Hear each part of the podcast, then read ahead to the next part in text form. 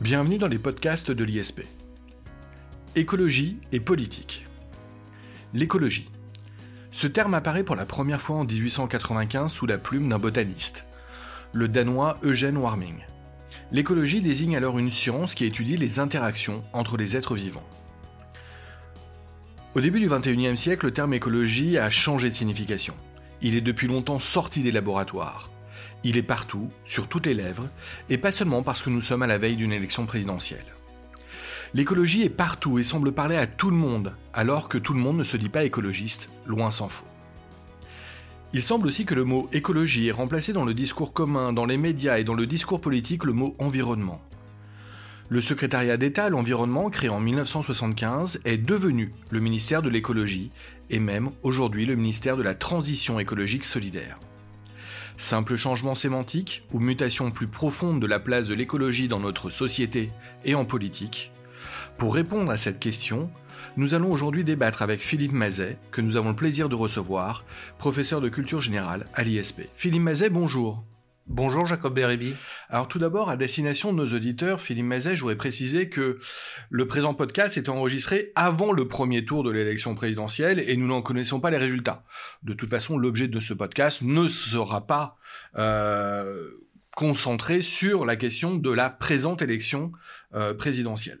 Philippe Mazet, commençons, si vous voulez bien, de manière assez traditionnelle, par euh, envisager euh, la définition de l'écologie, peut-être au sens moderne. Qu'entend-on par écologie? Est-ce que l'on peut toujours y voir une science? Est-ce que c'est davantage devenu une idéologie, un mouvement? Quid de la notion d'environnement aussi? Philippe Mazet, on vous écoute. Merci Jacob Erebi. Alors, je crois que vous commencez par la, la bonne question, parce que le terme d'écologie est insuffisant. On manque de mots. Je voudrais prendre une comparaison avec un autre mot, qui est euh, un autre champ lexical, qui est celui du social. À un certain moment, on s'est rendu compte que analyser, ne s'intéresser qu'aux individus, un peu selon le paradigme euh, individualiste issu des Lumières, c'était trop réducteur et qu'il fallait peut-être s'intéresser à la vie de la société collectivement, la vie sociale. Et ça a donné lieu à toute une palette de mots. D'abord, la science, qui étudie la société en tant que groupe organisé. La sociologie. Logos, science, discours rationnel. On pourrait dire que c'est l'équivalent de l'écologie, qui est cette science qui étudie les interactions entre les êtres vivants, comme vous l'avez dit, sociologie, écologie.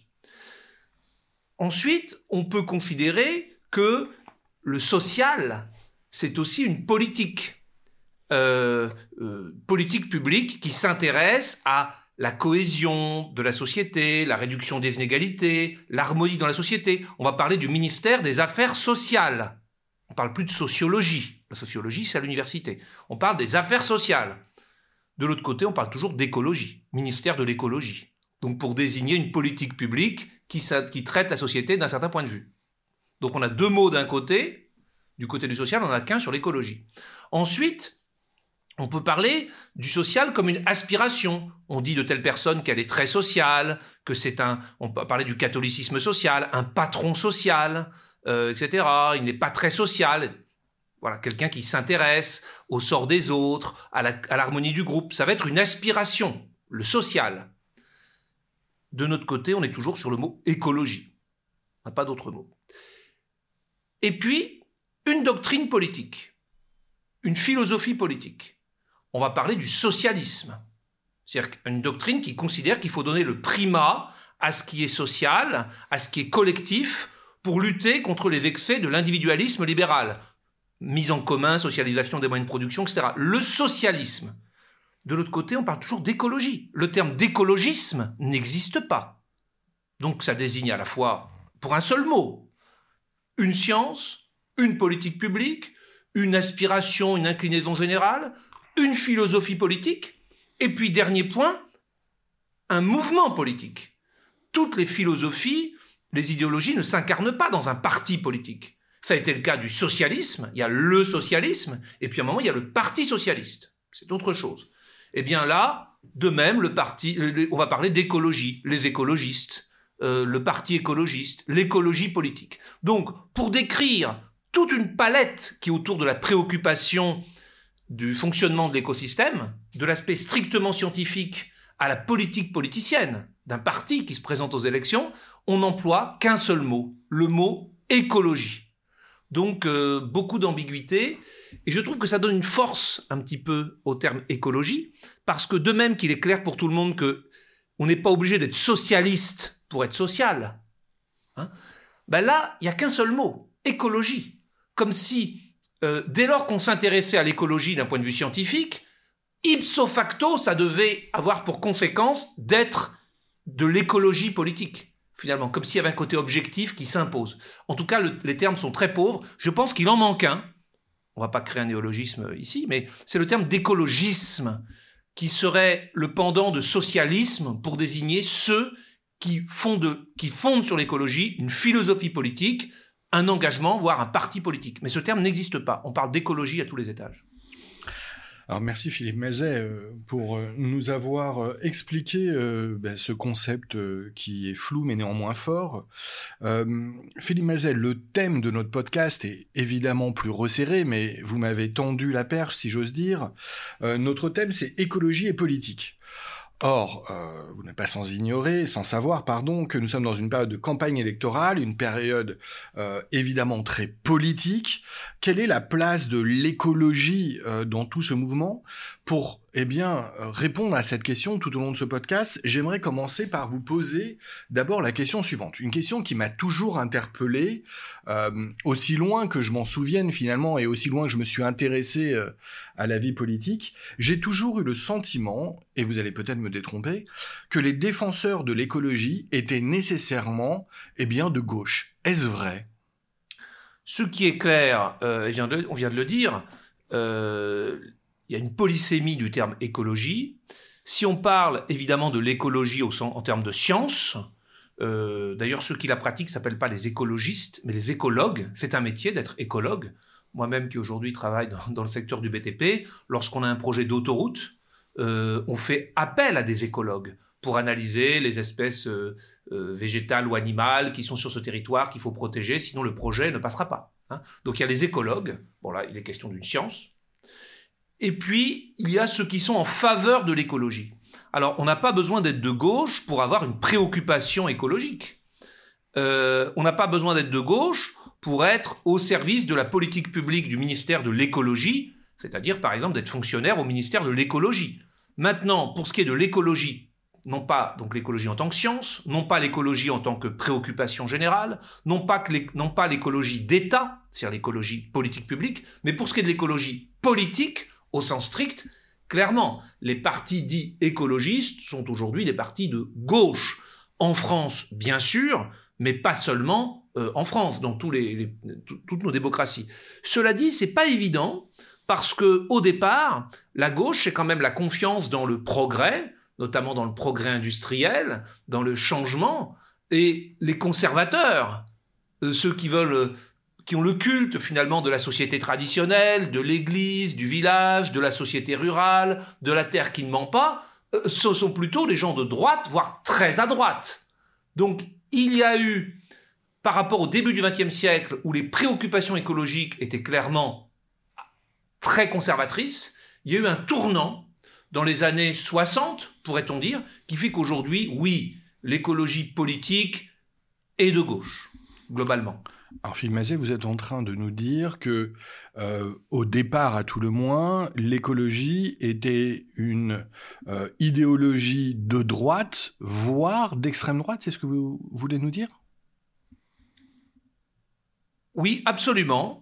Euh, si on se situe en 1900, qui critique l'urbanisation, l'industrialisation, en ce qu'elle détruit les territoires, les paysages et le mode de vie qui va avec, très lié à la terre, euh, très lié aux traditions. C'est clairement des auteurs qu'aujourd'hui on classerait comme étant des auteurs de droite nationaliste, Maurice Barrès dans Les Déracinés, avec cette conséquence, disait-il, qu'il faut enraciner les individus dans la terre.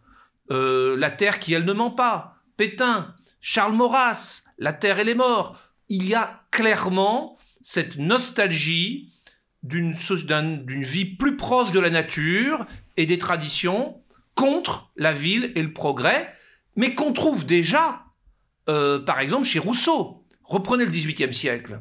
Vous avez d'un côté les encyclopédistes et Voltaire, finalement le gros des Lumières, qui sont pour le progrès, qui croient dans le progrès technique, scientifique, l'urbanisation, etc.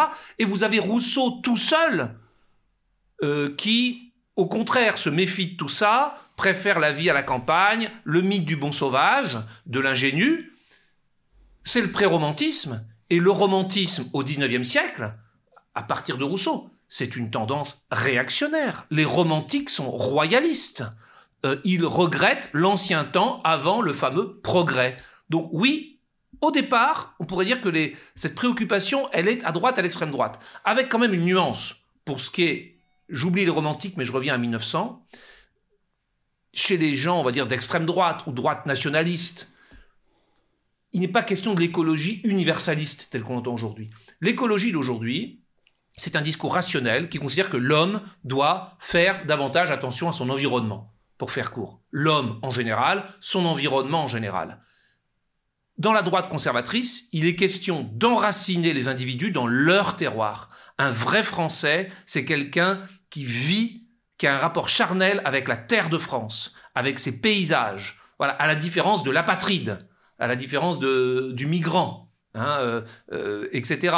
Et donc, il y a un côté très spécifique qui est de d'enraciner les individus tels des plantes dans un terroir. Alors, c'est très différent de vouloir que l'humanité en général ait un rapport plus respectueux de l'environnement naturel en général. On est passé d'une écologie, je dirais, euh, spécifique, nationaliste, à une écologie universaliste et rationaliste. C'est quand même un changement. Et d'ailleurs, aujourd'hui, dans le, Front National, euh, a un discours, euh, le discours écologique du Rassemblement National, pardon, c'est autour du local. Le local contre le mondial. Le mondial, c'est l'Union Européenne, c'est la mondialisation, c'est l'immigration. Il faut revenir au local. Et on met de l'écologie dedans, des circuits courts, les petites villes, la proximité, finalement une France un peu éternelle, rurale, conservatrice euh, à la différence euh, des grandes villes cosmopolites où tout se mélange et ouvert aux quatre vents. Très bien, donc on a compris les origines écologiques, effectivement l'attachement peut-être à, la droite, voire à l'extrême droite, mais à vous suivre, et si je vous comprends bien, euh, Philippe Mazet, il est donc aujourd'hui logique que ce que nous entendons au travers de cette thématique politique de l'écologie soit quand même relié à la gauche. Bah non, ça n'est pas logique, a priori. Je, reviens, certes, l'écologie d'extrême droite, on va dire ultra-conservatrice, n'est pas l'écologie d'aujourd'hui. On l'a dit, c'est clair. C'est un attachement spécifiste à un terroir pour un peuple. En revanche, euh, l'écologie d'aujourd'hui est-elle de gauche? A priori, c'est quand même surprenant ce qui s'est passé. Parce que, je reviens, la gauche, c'est quand même le culte du progrès, c'est-à-dire de ce qui va changer. Et c'est notamment le culte du progrès des sciences et des techniques, le culte du progrès industriel. Et je vais même plus loin, chez Marx, on va dire le grand critique du capitalisme. Finalement, Marx espère beaucoup du progrès industriel en disant que certes, il s'accompagne d'injustice, met en avant les contradictions du capitalisme, une forme d'oppression, etc., mais que c'est grâce au progrès industriel que va advenir aussi le progrès social et la révolution. Donc on, croit beaucoup dans tout cela et euh, on s'approche finalement euh, du paradis sur Terre grâce à l'industrialisation. Et aujourd'hui, euh, où est passée cette, idéologie, je dirais, contraire à l'écologie L'écologie, c'est une grande méfiance vis-à-vis du soi-disant progrès scientifique, technique, de l'industrialisation, de l'urbanisation. Grande méfiance de ça. On n'en attend pas du tout de l'émancipation. On, y voit plutôt un danger qui met en péril la vie de l'humanité. Donc vraiment, il y a eu un renversement. Euh, l'écologie n'était peut-être pas faite pour être de gauche au départ, sur le papier. Alors, Mazet, ma question suivante va vous apparaître tout à fait logique dans la suite de ce discours. Comment expliquer ce renversement? Comment, à partir d'une confiance donc dans le progrès, un des marqueurs de la gauche, vous l'avez expliqué, comment a-t-on pu aboutir à cette écologie au sens moderne d'un point de vue politique? Alors, c'était pas écrit d'avance, effectivement. En tout cas, c'est la thèse que je, défends. Je pense que ça s'est fait de façon assez récente, finalement, dans l'histoire des idées au tournant des années 60. Alors, il faut quand même rappeler une chose importante. Le contexte des années 60, c'est un contexte d'opposition Est-Ouest, de guerre froide. Et l'écologie est née à l'Ouest. Ça n'est pas euh, rien. Je dirais que dans les années 60, c'est passé deux choses. Une évolution générale au niveau de l'histoire des idées et un point plus précis, sur un aspect très précis. Et les deux, ça va aboutir à l'écologie politique qu'on connaît aujourd'hui. L'évolution générale, c'est que finalement, euh, la critique marxiste va muer en une critique non seulement, euh, enfin qui était spécifiquement une critique contre le capitalisme libéral, mais dans nos pays à l'Ouest, où le capitalisme libéral, c'est celui qui organise la société industrielle et le progrès industriel, on va passer d'une critique du capitalisme libéral en tant qu'idéologie à une critique plus générale de la société industrielle, de la société de consommation, de ce nouveau mode d'organisation de la société en tant que société industrielle. C'est très clair, euh, dès les années 30, dans l'école de Francfort, Adorno, Horkheimer, qui montre à quel point la société industrielle, bureaucratique, moderne, crée de nouvelles formes d'aliénation. C'est encore plus clair dans le mouvement, on va dire, de mai 68, hein, autour de mai 68, à travers la figure du philosophe Herbert Marcuse, avec ce néo-marxisme qui critique la société industrielle, bureaucratique, moderne. Donc on critique la société industrielle. Et finalement, on attire vers une critique de la société industrielle euh, ce qui avant était réservé à la critique du capitalisme libéral. Voilà, les jeunes de mai 68, hein, pour faire court, ils critiquent le productivisme, l'industrialisation, la société de consommation, globalement, euh, et plus que leurs aînés qui critiquaient le capitalisme. C'est important de préciser ça, parce que là, il y a une espèce de, confusion, si vous voulez.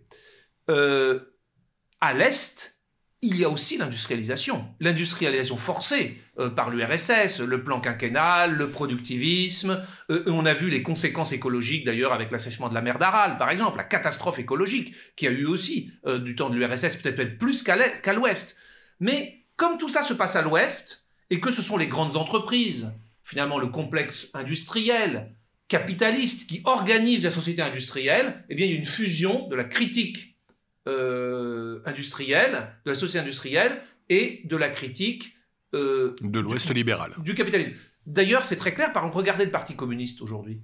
Il est pro-industrie, pro-nucléaire, parce que lui, il est resté fidèle, je dirais, à la doctrine un peu euh, marxiste-léniniste ou stalinienne ou post-URSS, qui considère qu'il ne faut pas du tout condamner l'industrialisation, qui est l'énergie nucléaire, etc. Pas du tout. C'est le capitalisme libéral qu'il faut condamner. Mais ça, c'est le mouvement communiste, très spécifique. Globalement, le reste de la gauche va se muer en critique de la société industrielle. Et dans la foulée de, mai 68, on voit apparaître tous ces mouvements écologistes, euh, le Larzac, euh, euh, Plogoff, tous ces mouvements écologistes qui vont aboutir au Parti communiste, ce sont des, des 68A au sens strict. Et puis, il va y avoir des catastrophes.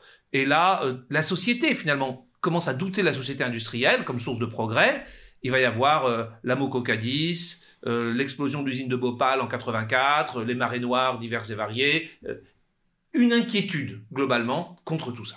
Ça, c'est une évolution générale de la critique de la société industrielle et capitaliste au niveau de la gauche. Maintenant, il y a un point beaucoup plus spécifique qui est aussi lié à la guerre froide, qui est la question du nucléaire. À l'est, à l'ouest, on a des pacifistes qui pensent que la course aux armements est une mauvaise chose, et puisqu'ils sont plutôt de gauche ou très à gauche, ils considèrent que l'impérialisme américain, euh, le camp occidental, impérialiste, finalement, il serait peut-être bien qu'il freine sa course aux armements. Euh, et donc il y a une critique de du nucléaire, à la fois en tant qu'énergie civile, enfin énergie d'abord euh, à des fins militaires, mais aussi civile. Finalement, il y a un mouvement anti-nucléaire très clair qui va naître dans les années 60. Ce mouvement antinucléaire, il est parfois instrumentalisé aussi par la gauche euh, ou par des mouvements qui veulent faire le jeu finalement du RSS, désarmer l'Ouest. Hein. Mais tout ça va fusionner dans une critique globale du nucléaire, civil comme militaire, euh, que l'on songe à ce qui s'est passé à Plogoff, hein, à ce qui s'est passé dans Larzac, où on s'oppose à une implantation militaire avec la même résistance Kaplogov en Bretagne on s'oppose à l'implantation d'une centrale nucléaire. Et finalement, on considère peut-être que le nucléaire, c'est la pointe la plus aboutie du complexe militaro-industriel capitaliste. Et c'est à ça qu'on s'oppose. Et très clairement, quand on prend le parti écologiste le plus emblématique, celui qui était le plus en avant, le parti écologiste allemand, les fameux Verts, qui avaient 10 ans d'avance sur nous, qui ont été le modèle de tous les partis écologistes, notamment en France, leur question principale, première, c'est l'opposition au nucléaire, aussi bien aux euromissiles, euh, donc euh, missiles à tête nucléaire que les Américains ont installés en Allemagne fédérale dans les années 80, mais aussi au nucléaire en tant que source d'énergie. Donc ce sujet du nucléaire va fédérer finalement cette nouvelle euh, gauche écologiste dans un contexte de guerre froide, et tout ça va aboutir à cette écologie politique de gauche qu'on connaît aujourd'hui. Mais tout ça aurait pu ne pas avoir lieu. Alors c'est intéressant, euh, Philippe Mazet, que vous évoquiez euh, la question allemande. Euh, on pense donc au débat qui a pu y avoir l'année dernière à propos des élections en Allemagne. on pense évidemment aussi au débat actuel à l'occasion, encore une fois, de l'élection présidentielle. Vous avez évoqué le rôle majeur de la question nucléaire dans la naissance de l'écologie moderne. Mais aujourd'hui, force est de constater que les choses ont quelque peu changé, n'est-ce pas? eh bien non. Eh bien non. Justement, globalement non. Et ça, c'est intéressant. C'est-à-dire que dans les années 60-70, naît cette espèce d'angoisse des risques euh, de la société industrielle. La société industrielle n'est peut-être pas une source d'aliénation, mais une source de, pas une source de libération, mais d'aliénation et de danger. Et donc, et c'est vrai que le nucléaire présente des dangers, de dangers de troisième guerre mondiale, de dangers de liés au fonctionnement des centrales nucléaires, Tchernobyl, Three Island, etc. Donc on pouvait comprendre là que les écologistes soient très sensibles à la question du nucléaire, comme plus tard des OGM. Dès qu'on touche à l'intérieur des cellules, euh, il y a quelque chose peut-être de dangereux. Aujourd'hui, on pourrait se dire que le débat s'est déplacé. Le débat, c'est celui du bas carbone, du réchauffement climatique, c'est plus les années 70. Le réchauffement climatique, la nécessité de lutter contre l'émission de gaz à effet de serre et la transition écologique, comme on dit, on l'appelle aussi la transition bas carbone, aller vers une société décarbonée. Et dans ce nouveau paradigme, ben, le nucléaire pourrait paraître effectivement être plutôt l'ami de l'écologie plutôt que l'épouvantail. Mais on voit bien la grande difficulté des partis écologistes, je dirais, à bouger de ce point de vue. Euh, alors on voit vous prétexter que les déchets nucléaires sont dangereux à long terme, ce qui est vrai, qu'on ne sait pas réellement démanteler les centrales nucléaires, euh, ce qui est vrai. ils vont vous prétexter tout ça parce que l'argument fondamental selon lequel l'écologie certaine, forte, permanente et décarbonée, c'est le nucléaire, ça les gêne beaucoup, tout simplement parce que le combat contre le nucléaire, ça a été le marqueur, l'identité, l'ADN, le plus petit dénominateur commun de tous les la naissance de tous les partis écologistes. C'est identitaire. C'est presque un tabou. Voilà. Et donc ça accrédite après coup finalement l'histoire des années 60 qu'on a, qu'on a passé en revue. Peut-être que ça évoluera, mais aujourd'hui on voit bien qu'il y a une contradiction entre le fait de vouloir faire la transition bas carbone et le fait de s'opposer au nucléaire de façon dogmatique. Alors, on vous entend, hein, Philippe Mazet, et on comprend effectivement presque euh, ce, paradoxe euh, que l'on peut voir euh, dans l'écologie politique du point de vue de la gauche, mais on peut tout de même admettre qu'il y a un paradoxe plus grand, c'est d'imaginer un parti de droite une personne politique en vue de droite qui aurait un discours écologiste. Il y a une incongruité à dire qu'on peut être de droite et écologiste, non?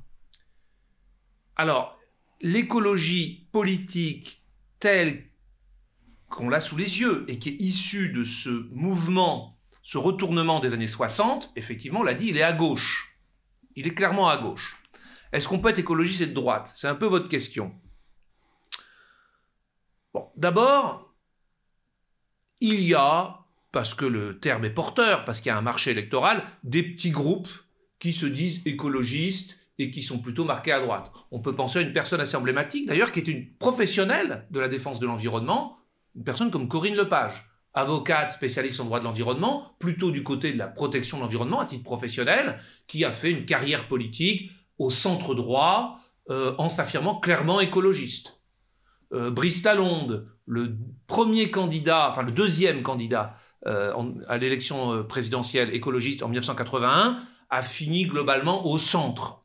à l'UDF. Voilà. Donc on peut effectivement voir quelques personnes qui récupèrent la notion d'écologie. Mais fondamentalement, l'écologie politique est de gauche. Pourquoi? Parce que finalement, la droite contemporaine, euh, classique, même si ça évolue très vite, on le voit bien, est plutôt favorable au libéralisme économique. Il y a quand même une certaine confiance dans le fonctionnement du marché, de façon, la capacité du marché à réguler, à répondre aux grands défis de la société. Il y a cette confiance et il n'y a pas a priori cette méfiance contre les grandes entreprises, les industries qui seraient nocifs et destructeurs de la société et contre l'économie de marché. Voilà. Donc là, il y a quand même la droite étant fondamentalement libérale en économie, l'écologie moderne dit plutôt il faut se méfier du système économique, il faut l'encadrer, le réguler euh, fortement. Il y a quelque chose qui ne va pas entre l'orientation générale de la droite et l'écologie politique. Cela dit, aujourd'hui, tout parti de gouvernement qui se respecte a évidemment un programme écologique à proposer et de bonne foi euh, propose des modalités de faire la transition écologique. Bien évidemment, que penserait-on d'un parti de gouvernement qui dirait non, moi je suis droite, l'écologie, je vais pas en dire. Vous voyez ça avec les écologistes. C'est une préoccupation de l'ensemble de la société et il y aura de toute façon un agenda écologique, une fois arrivé au gouvernement, à respecter. Donc il y a quand même de l'écologie partout, plus seulement chez les écologistes. Ça, ce tournant-là, il date des années 2000. Il est assez récent. Il est assez récent. Dans les années 90, il y avait les écologistes qui parlaient d'écologie. Ensuite, euh, il y a aussi dans le discours de droite parfois euh, des éléments strictement liés à la droite euh, qui sont utilisés à des fins écologiques euh, contre les écologistes. les chasseurs, par exemple, le monde des chasseurs, assez conservateur, qui a, eu quelques succès électoraux d'ailleurs en France, et qui, nous, nous défendons l'écologie, nous sommes au contact de la nature, nous régulons les espèces, nous protégeons l'espace naturel, etc. les écolos n'ont rien compris. Nous, nous sommes les vrais écolos. Les agriculteurs, nous, nous sommes les, les nous entretenons le paysage, nous vivons au contact de la nature. Ceux qui sont contre l'agriculture, contre nous, n'ont rien compris.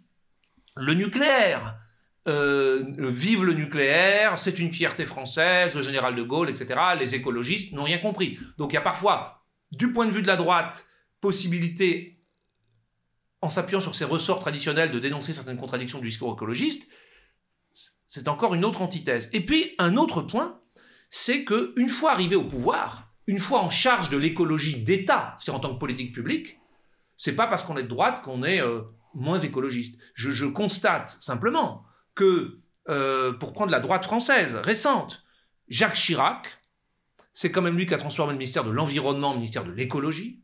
C'est lui qui a eu ce grand discours Notre maison brûle et nous nous regardons ailleurs, Johannesburg 2003, qui est qui est intervenu au niveau du G20 vraiment pour qu'on lutte contre la déforestation en Amazonie, etc. Un vrai défenseur de l'écologie en tant qu'État. Et puis Nicolas Sarkozy. A priori, on pourrait se dire que de loin, son, apparence fait, l'éloigne beaucoup de l'écologie. En 2007, dès qu'il est élu, il crée le Grenelle de l'environnement, cette grande manifestation qui va avoir pour conséquence, avec des lois, avec de nouvelles politiques publiques, avec la création d'un très grand ministère de l'écologie, qui considère que l'environnement, l'écologie, c'est pas dans son coin. Il faut que la politique des transports, que la politique de l'urbanisme, que la politique de l'énergie, que toutes ces politiques soient de l'aménagement du territoire, soient subordonnées à la préoccupation écologique. Et même pour partie la politique agricole. Ça veut dire que l'objectif de la transition écologique doit primer sur un certain nombre de, politique sectorielle. C'est la vision très forte du Grenelle de l'environnement qui fait que ça va devenir une référence mondiale. Rappelez-vous de ce que Al Gore euh, a pu dire du Grenelle de l'environnement en France. Et donc, les, hommes de droite ou les femmes de droite, une fois au pouvoir, lorsqu'ils pratiquent l'écologie d'État, ben finalement, on fait progresser aussi fortement la, chose écologique. Peut-être n'y a-t-on pas le choix. Peut-être que la marche du monde est telle, les engagements européens, les engagements internationaux, etc., est-ce que la COP 21 aurait été moins brillante si ça avait été euh, un président de droite plutôt que François Hollande? C'est pas sûr. Il y a peut-être une logique internationale qui s'impose à l'écologie d'État. Et de ce point de vue, la France, euh, droite ou gauche, mais aussi droite, a fait figure plutôt de pays en avance. Alors Philippe Mazet bien reçu pour la France, euh, c'est très clair. Nous avons évoqué un peu plus tôt l'exemple allemand, mais en le survolant. J'aimerais que nous y revenions. Euh, vous, là aussi, euh, je parle sous votre contrôle, euh, les Verts en Allemagne ont fait des, coalitions, des coalitions pardon, avec la droite, la CDU, ou encore avec le mouvement très libéral, le mouvement politique FDP, contre euh, le SPD, euh, l'équivalent de notre parti socialiste. Comment expliquer euh, cette puissance des Verts en Allemagne et cette importance prise dans l'échiquier politique allemand par les Verts? Moi j'entends aussi dans votre question comment expliquer qu'ils s'allient avec la droite. Oui, oui, c'est cela. Alors que c'est les Verts allemands, dit Grüne, hein, c'est vraiment le, le modèle de tous les partis écologistes en Europe. Hein. ils étaient en avance, c'est plus abouti, etc là, je crois que le sujet n'est pas celui de l'écologie politique. L'écologie politique allemande n'est pas moins à gauche ou moins écologiste qu'en France. Simplement, on est sur un autre débat qui est plutôt d'ordre constitutionnel, c'est le système politique et institutionnel allemand qui fait que on peut être de droite, chrétien-démocrate, socialiste de gauche, de gauche écologiste, on a son corpus politique, on a un programme politique, on a une idéologie politique, c'est clair. Mais ensuite, une fois que les élections ont eu lieu, on peut négocier, alors même qu'on a des opinions politiques euh, a priori opposées, négocier un programme de compromis pour gouverner. C'est cette euh, culture du compromis qui fait que euh, Madame Merkel a, pendant la quasi-totalité de son mandat, de ses mandats, gouverné dans une alliance qu'en Allemagne on va appeler noir-rouge. C'est-à-dire au gouvernement fédéral, il y avait une alliance des chrétiens démocrates, l'équivalent de la droite, hein, et des socialistes, des sociodémocrates. Et ça ne choque pas les Allemands.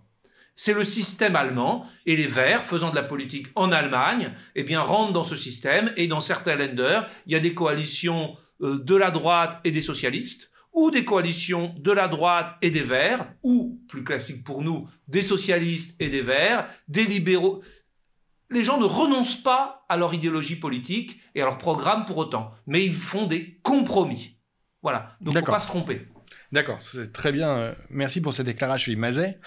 Euh, avançons, si vous voulez bien, sur notre sujet. Euh, écologie et politique, nous avons fait un état des lieux en France, quelque peu en Allemagne. Euh, Comment voyez-vous l'avenir de l'écologie politique, Philippe Mazet? A-t-elle seulement un avenir, euh, selon vous? Je crois qu'il y a deux choses. Enfin, alors, l'écologie dans le débat politique a un avenir, euh, évidemment, euh, très important. Je veux dire, c'est devenu un des thèmes centraux. Bon, c'est vrai que là, on est dans une période, au moment où nous parlons, au printemps 2022, entre la pandémie de Covid, puis la guerre en Ukraine, euh, on peut le regretter, mais euh, les débats n'ont pas forcément été euh, sur les grands enjeux des, années qui viennent, ce qu'ils auraient pu être. Mais on peut penser que malgré tout, l'écologie va être un sujet politique, un enjeu politique majeur et de plus en plus. Maintenant, est-ce que les écologistes vont en tirer profit? Il y, y, a du pour et du contre. D'abord, on pourrait se dire que puisque tout le monde va être de plus en plus obligé de parler écologie, d'agir au plan écologique, même la droite quand elle est au pouvoir, on l'a vu, alors que ce n'est pas son ADN de départ, ben finalement les écologistes euh, vont se faire voler, sont en train de se faire voler ce qui était leur spécificité, et euh, vont être concurrencés par tous les autres, finalement, et vont perdre un peu les partis écologistes, c'est-à-dire l'écologie politique, de sa particularité. Oui, à l'inverse aussi, on peut dire que justement, euh, les enjeux écologiques, les, catastrophes naturelles, les, difficultés, quand on voit la carte de la France de 2050 avec des régions entières qui seraient peut-être euh, euh, inondées plusieurs mois par an, je veux dire, ça ne fait que renforcer l'intérêt d'écouter les écologistes, de dire qu'ils avaient raison. Donc ça peut jouer dans les deux sens. Moi, je constate quand même que les écologistes, bon, l'élection présidentielle, qui est l'émergence d'un leader, d'un chef charismatique. L'élection présidentielle mode 5ème République n'est clairement pas faite pour leur culture politique, qu'une culture politique euh, extrêmement démocratique, qui s'oppose à tout charisme du leader, etc.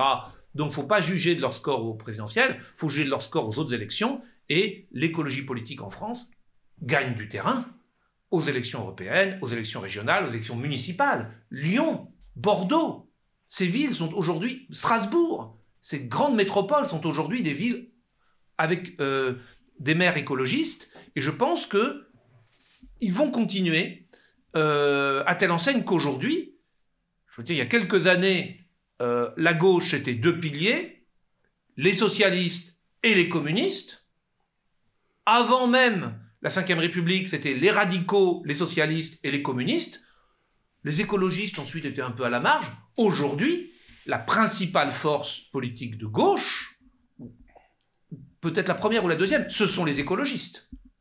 Ils font plus de voix largement que le Parti socialiste. Donc au sein de la gauche, les, écologistes, qui étaient les nouveaux venus, vont devenir centraux. Voilà. Après, on observe aussi une évolution de l'écologie, peut-être parce que tout le monde venant sur le terrain de l'écologie, il y a d'autres thèmes que s'approprient les écologistes, qui sont autour de ce qu'on pourrait appeler le wokisme notamment quelqu'un qui représente vraiment quelque chose, comme Madame Sandrine Rousseau, par exemple, on voit bien que les écologistes, au-delà de la question climatique, écologique, même au sens large, euh, essayent de devenir le parti de la lutte contre toutes les discriminations, finalement. Alors, euh, le wokisme, indigénisme, féminisme, etc. Alors, pourquoi eux? Pourquoi est-ce que ça leur tombe dessus?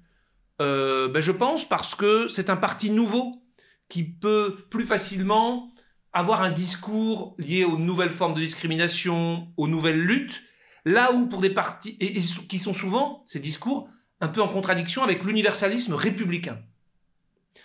Quand on est le Parti socialiste ou le Parti communiste, avec cette histoire euh, de défense de l'universalisme républicain, on a beaucoup de mal à aller dans le wokisme. Il y a une espèce de contradiction. Donc, quand on est très attaché à la laïcité, euh, à l'égalité des droits, à l'absence de, prise en compte du genre euh, ou de, des origines, etc., dans les politiques publiques, on est plus gêné. Donc, moi, je pense que l'écologie politique a un réel avenir comme une force vraiment euh, centrale à gauche, alors qu'il y a encore 25 ans, c'était juste un petit parti d'appoint. Très bien, Philippe Mézet. Permettez-moi, euh, si vous voulez bien, de revenir en arrière euh, sur une question que l'on a évoquée au début de ce podcast. Euh, on a parlé du passage sémantique de l'environnement à l'écologie. Aujourd'hui, il est vrai que le terme environnement n'a pas sa place dans le discours politique comme l'écologie a le sien. Est-ce que vous pensez que c'est simplement un effet de mode? Est-ce qu'on va revenir à une thématique plus générale? Ou va-t-on rester sur cette question de l'écologie? Alors, on est passé effectivement du ministère de l'Environnement au ministère de l'écologie, de la transition environnementale à la transition écologique. Alors, qu'est-ce que ça cache? Moi, je pense que ça dit deux choses. Euh, quelque chose qui est un peu du greenwashing, j'irai en surface, et quelque chose de plus profond. Quelque chose d'un peu superficiel, euh, c'était l'intuition de, Jacques Chirac lorsqu'il a créé le ministère de l'écologie hein, en 2002 pour son deuxième septennat, c'est ne pas laisser l'écologie. L'écologie, c'est trop important euh, on ne peut pas laisser ce terme-là très en vogue, avec cette préoccupation qui monte, aux soi-disant seuls écologistes. Donc il faut se l'approprier. Et il y a une écologie d'État aussi, il y a un ministère de l'écologie, on fait de l'écologie, on n'a pas besoin d'être écologiste pour faire de l'écologie. Ça c'est clairement, sur un thème aussi porteur, on a voulu euh, ne pas paraître en retrait. Voilà, dire nous aussi on fait de l'écologie. Voilà. Et pas seulement on se préoccupe d'environnement, ce qui faisait un peu plus fade. Ça, c'est l'aspect un petit peu euh, superficiel. Maintenant, plus profondément, l'écologie et l'environnement, c'est pas la même chose. Et je pense que ça traduit, les mots traduisent toujours des réalités. Quand vous dites je m'occupe de l'environnement, il faut s'intéresser à la question environnementale, finalement, vous laissez entendre qu'il y a la société humaine, son organisation, son économie notamment, et il faut qu'elle se soucie de son environnement, de ce qu'il y a autour d'elle. En gros, faites ce que vous voulez chez vous, mais il faut vous soucier de votre voisinage, des voisins du dessus, des voisins du dessous, de, ce qui se passe dans la rue, etc. Mais chez vous, vous êtes chez vous. C'est autour de vous, c'est votre environnement. Donc il y a quand même une mise à distance finalement. On continue de faire ce qu'on veut, il faut juste pas que autour ça fasse des dégâts. Autour, c'est-à-dire en dehors finalement. Lorsque vous, vous passez de l'environnement, qui est quand même quelque chose qui n'est pas là où vous êtes, c'est autour de vous, hein, c'est ça un environnement, à l'écologie, alors vous considérez qu'on vous avez affaire à un écosystème. Vous êtes dans l'écosystème. Vous en faites partie et il y a une interdépendance, une interaction entre tous les éléments. Il n'y a pas de, c'est pas dehors. Ce que vous faites chez vous, je dirais, entre vos quatre murs, a une incidence immédiate dehors. Il n'y a pas de filtre, il n'y a pas de mur qui vous protège entre l'intérieur et l'environnement, qui serait plus loin. Tout, quand vous jetez un papier à la poubelle, quand vous allumez l'électricité, quand vous produisez, quand vous euh, imprimez un papier euh, avec votre imprimante, tout ça a des conséquences. Vous êtes dans un écosystème imbriqué, interdépendant. C'est donc, il n'y a pas de possibilité de vivre sans, sans se préoccuper finalement de ces questions-là. Quoi qu'on fasse, on a un effet sur l'écosystème. Et donc c'est beaucoup plus fort et beaucoup plus prenant. Ce n'est pas l'environnement. Merci Philippe Mazet. J'ai bien saisi désormais euh, les implications de la distinction euh, terminologique entre environnement et euh, écologie. Mais du coup, me vient une, une autre question qui sera peut-être la dernière, Philippe Mazet. quelle est la place du développement durable euh, dans cette dichotomie, dans cette distinction. Je crois me rappeler que le ministère de l'Environnement, et je crois que vous l'avez dit tout à l'heure, que le ministère de l'Environnement est devenu le ministère de l'écologie, mais entre-temps, c'est appelé ministère du développement durable. Oui, alors c'est vrai, on pourrait faire une, archéologie euh, des mots, hein, selon la, méthode de Foucault, effectivement. Il y a eu l'environnement, et le nom des ministères était assez symbolique, hein, l'écologie, enfin le, l'écologie. Et entre les deux, le terme des années 90, vraiment, c'était le développement durable. Maintenant, ça fait un petit peu, dire développement durable, ça fait un peu vieux. Il hein. faut tout de suite dire écologie, transition écologique, euh, préoccupation écologique, euh, engagement écologique, voilà. Développement durable, ça fait un peu daté. C'est comme ces sites internet, vous voyez qu'on voit parfois, on n'a rien à leur reprocher, mais enfin, on sent bien qu'ils datent plutôt du début des années 2000 que d'aujourd'hui. Hein. Oui, alors, le terme développement durable, il est intéressant parce qu'il se situe sur un autre plan, qui est euh, sur le contenu. Quelle vision on a? Il y a plusieurs façons de faire la transition écologique, de faire une politique écologique, d'aller vers plus d'écologie. Il y a plusieurs chemins qui sont proposés. Et le développement durable, c'est un de ces chemins. C'est pas toute la vision de l'écologie, c'est une vision qui est d'essayer de trouver un compromis entre le développement de notre société, notamment le développement économique, et le fait que ce développement, qui doit se poursuivre, soit durable. C'est la fameuse euh, phrase tirée du Petit Prince de Saint-Exupéry, qui est en tête du rapport Brundtland de 1987 de l'ONU sur le développement durable. Nous n'héritons pas la terre de nos parents, nous l'empruntons à nos enfants. Donc, c'est légitime de vouloir continuer à se développer au plan économique, mais il faut ne pas ce faisant, réduire les chances de développement des générations futures. Donc le développement durable. Certains aujourd'hui vous disent ah non, le développement durable c'est pas possible. Il faut la décroissance. Il faut renoncer à la croissance et au soi-disant développement économique industriel. Euh, on ne peut pas continuer à se développer de manière soft. Le développement économique, c'est antithétique avec la préoccupation écologique. Il faut arrêter avec la croissance, etc. Donc le développement durable, c'est une espèce de compromis qui est proposé. J'observe d'ailleurs, je vous permettez de terminer, que le, ministère de l'écologie aujourd'hui a un autre nom, qui est le ministère de la transition écologique solidaire. C'est-à-dire qu'a paru une nouvelle question sur les modalités de faire, qui est de dire attention, si on fait la transition écologique sec, ça va créer des inégalités, des gilets jaunes, des gens qui vont perdre leur emploi, des gens qui n'auront plus de moyens de, transport, etc. Ça va renchérir le coût des aliments. La transition écologique, si elle veut rester une source de progrès social, et donc de valeur de gauche aussi, doit être inclusive au plan social. Si on n'y prend pas garde, la transition écologique créera de nouvelles inégalités. Donc développement durable, transition écologique solidaire, ce sont des programmes sur une façon de faire la transition écologique avec laquelle tout le monde n'est pas d'accord. Philippe Mazet, merci, merci beaucoup euh, de nous avoir euh, décrypté euh, les, les, points communs, croisés entre ces deux thèmes au cœur de l'actualité, écologie et politique. Philippe Mazet, au plaisir de vous retrouver dans les podcasts de l'ISP. Merci Jacob Bérébi. Merci à tous, au revoir.